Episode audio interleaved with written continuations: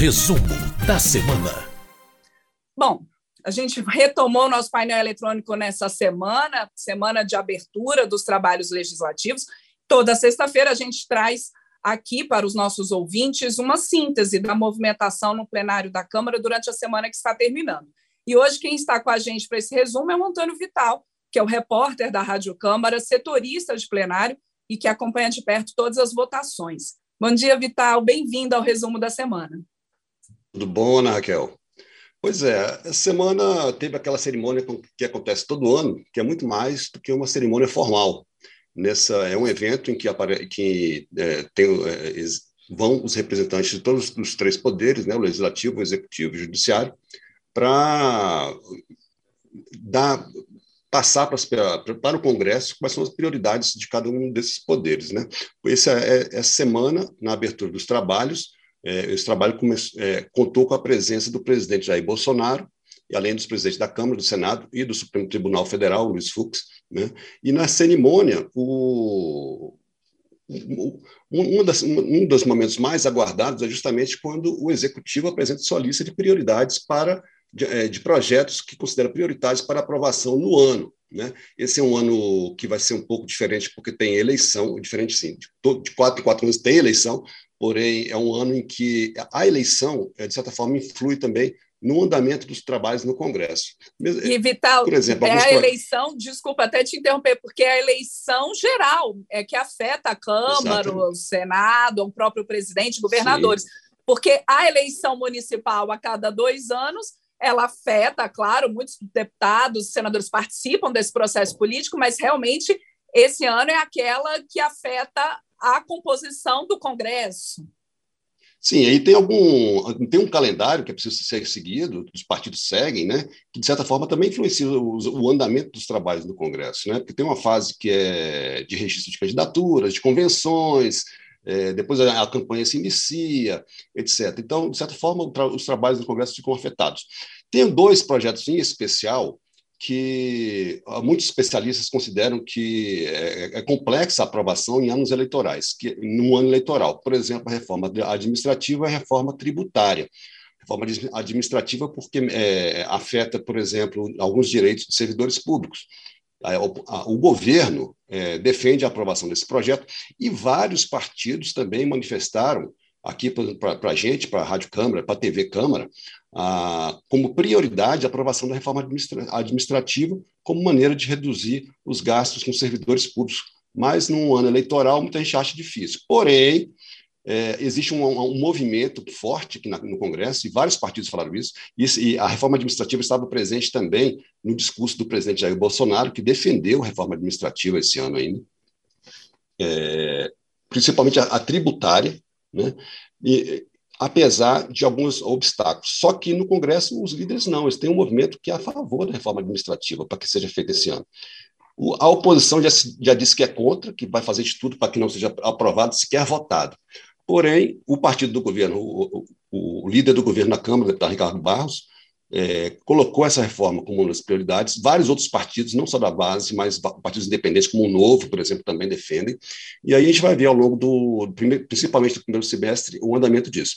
Outra reforma muito mencionada, e essa sim esteve presente no discurso do presidente Jair Bolsonaro, foi a reforma tributária.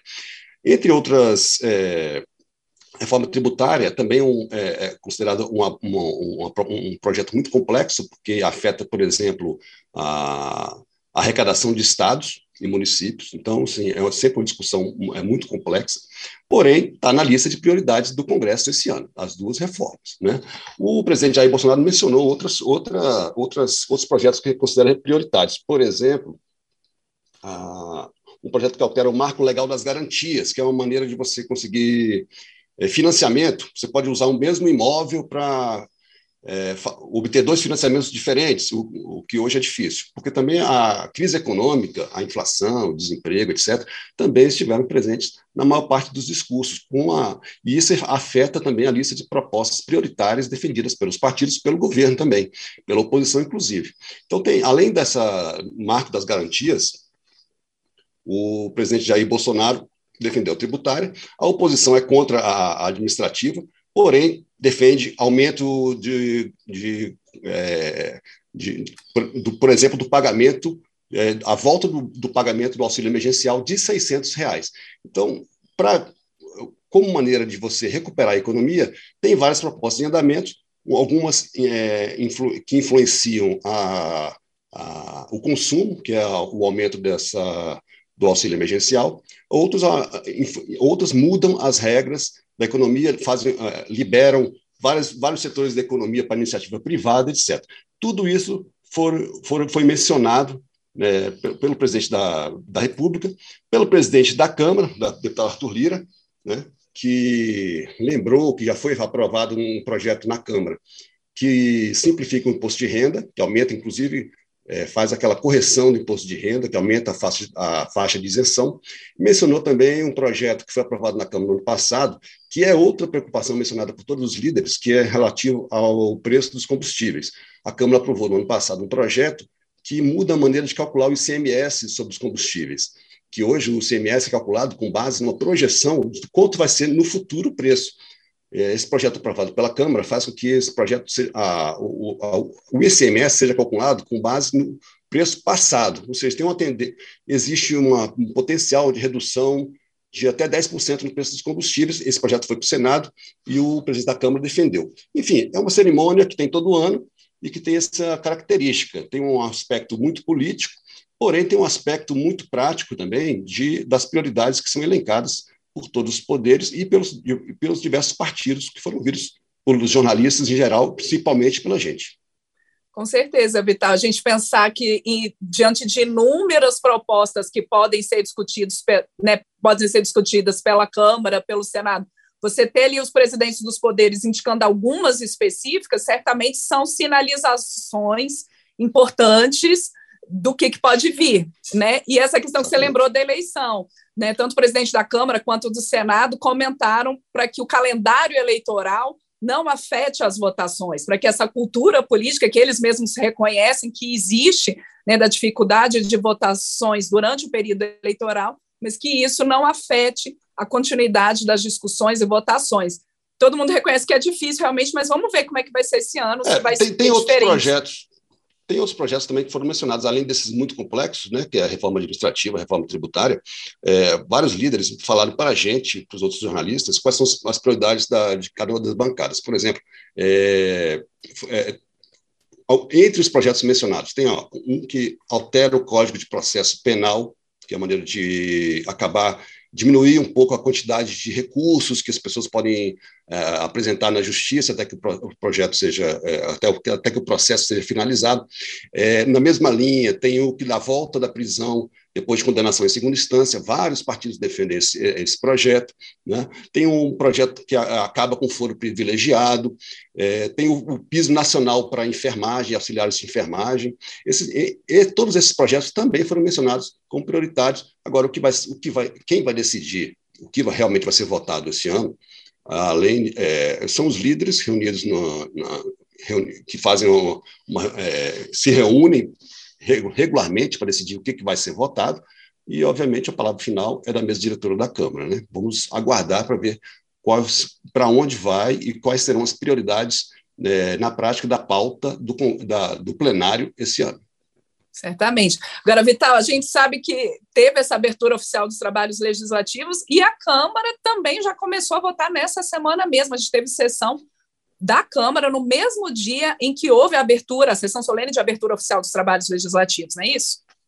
Isso, já foram aprovados dois projetos de lei, é, projetos que já tinham sido aprovados na Câmara no ano passado, tinham, foram para o Senado, voltaram com alterações, e a Câmara é, concluiu a votação desses dois projetos seguiram para a sanção presidencial.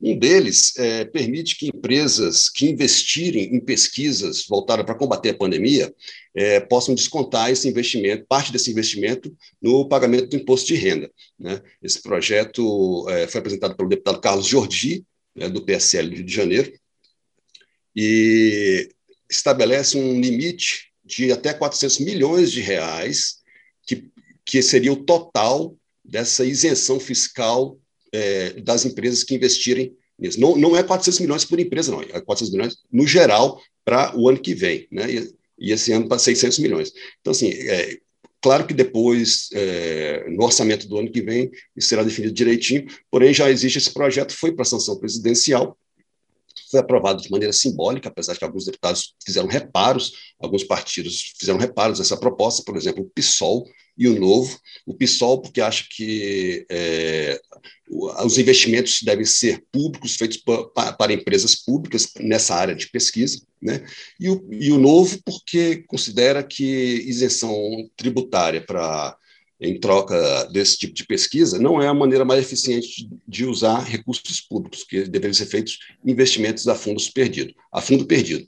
Porém, o projeto foi aprovado, seguiu para o Senado. Outro projeto que foi aprovado, é, esse sim, é, por unanimidade, né, de maneira simbólica, é um projeto que estabelece punições para para uma ocorrência que é, para para uma, um problema que acontece hoje, para o qual não existe lei, que é o seguinte: muita gente coloca em redes sociais, né, no YouTube, no, Instagram, cenas de é, violações do, do, trânsito, muitas delas gravíssimas, por exemplo, como é, rachas, pegas, etc., e colocam esse tipo de, de, de cena em, em, canais, no YouTube, por exemplo, e para atrair pessoas para assistirem isso aí e, ao mesmo tempo, monetizarem essas, essas visualizações. Ou seja, tem muita gente ganhando dinheiro, colocando nas redes sociais e no YouTube cenas de pegas, de rachas, etc. É, esse projeto foi apresentado pela. pela é, é foi, teve como relator o deputado Hugo Leal, é da deputada Cristiane de Souza Iarede. Cristiane de Souza Iarede. Que são dois parlamentares, aliás, muito ligados à segurança no trânsito, né? Uma pauta isso. que eles tratam muito aqui na Câmara. É, né? A deputada Cristiane de Souza Iarede teve um filho morto num acidente de trânsito no Paraná, e ela realmente é uma das, das deputadas mais combativas nessa área. Então, esse projeto dela obriga as plataformas a retirarem do ar essas imagens, estabelece punições, inclusive com pagamento pesado de multa para quem não fizer isso.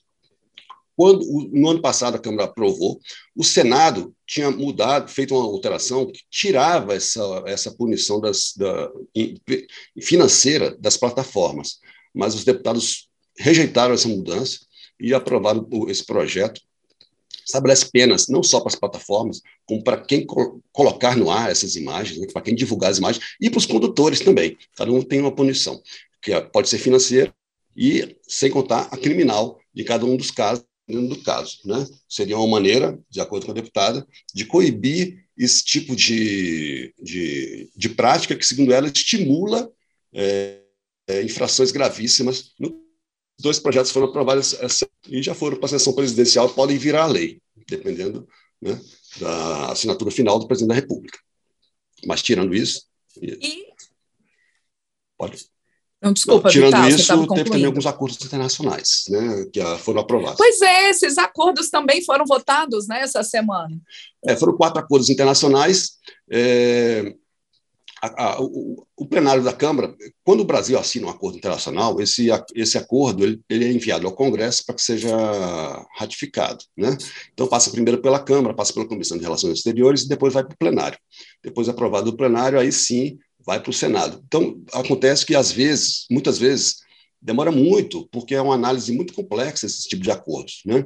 É, essa semana, é, a Câmara aprovou quatro. Né? Um deles é muito importante, que é um, um acordo é, que teve com é, país, o país que teve a iniciativa foi a Índia, que cria a Aliança Solar Internacional. É uma entidade que reúne vários países com potencial de uso de energia solar, que é o caso do Brasil.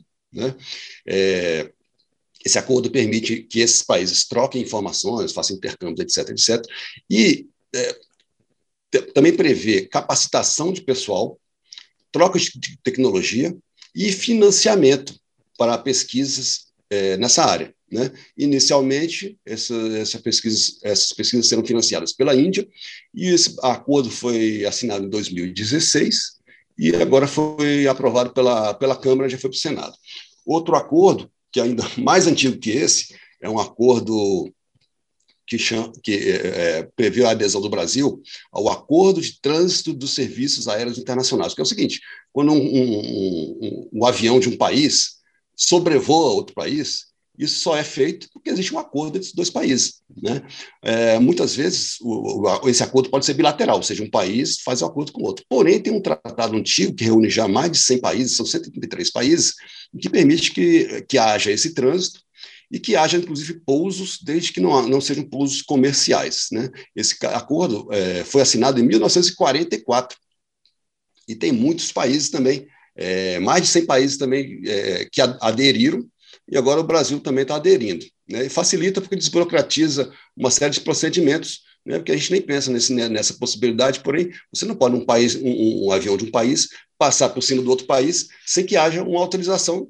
Né? E cada, se a gente for fazer, se for fazer cada vez, é, cada, para cada avião, um, um, acordo diferente não dá. Então, não dá. É, realmente um acordo desse é um negócio que as pessoas nem pensam direito, mas é. sim, é, é, importante. Né? E é uma questão de segurança, né, Sim. Vital? Você não pode sair voando aí pelo. Não, tem que ter critérios, você tem que, ter, tem que é. definir. Ah, em que condições que pode pousar? Em que, pode cobrar taxa? Pode, pode cobrar. Em condições pode, o país pode recusar a autorização para o outro. Então, assim, esse acordo estabelece todos esses princípios. Então, o Brasil agora, é, a Câmara aprovou, foi para o Senado.